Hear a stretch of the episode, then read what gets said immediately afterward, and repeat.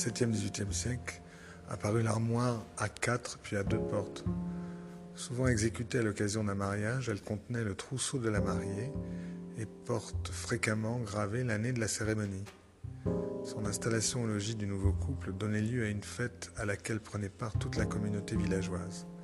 Son ornementation symbolique, ostensoir du Saint-Sacrement, oiseaux, fleurs et feuillages, favorisait le bonheur et la prospérité du foyer. Toute la famille, ainsi que parfois les domestiques, vivaient et dormaient dans la salle commune. C'est de ce logement communautaire que le lit clos, ou close en breton, tire son origine, procurant une certaine intimité tout en protégeant du froid. Il n'y avait souvent qu'un seul lit clos réservé au maître du logis. Les autres membres de la maisonnée dormaient sur des chalits, coffres, pourvus d'une literie.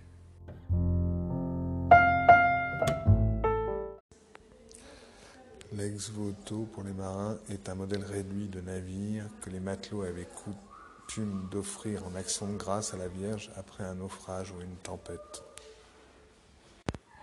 Émile Simon et Madeleine Fieffieux organisent régulièrement des excursions en Bretagne, surtout en Finistère, à la recherche de sujets.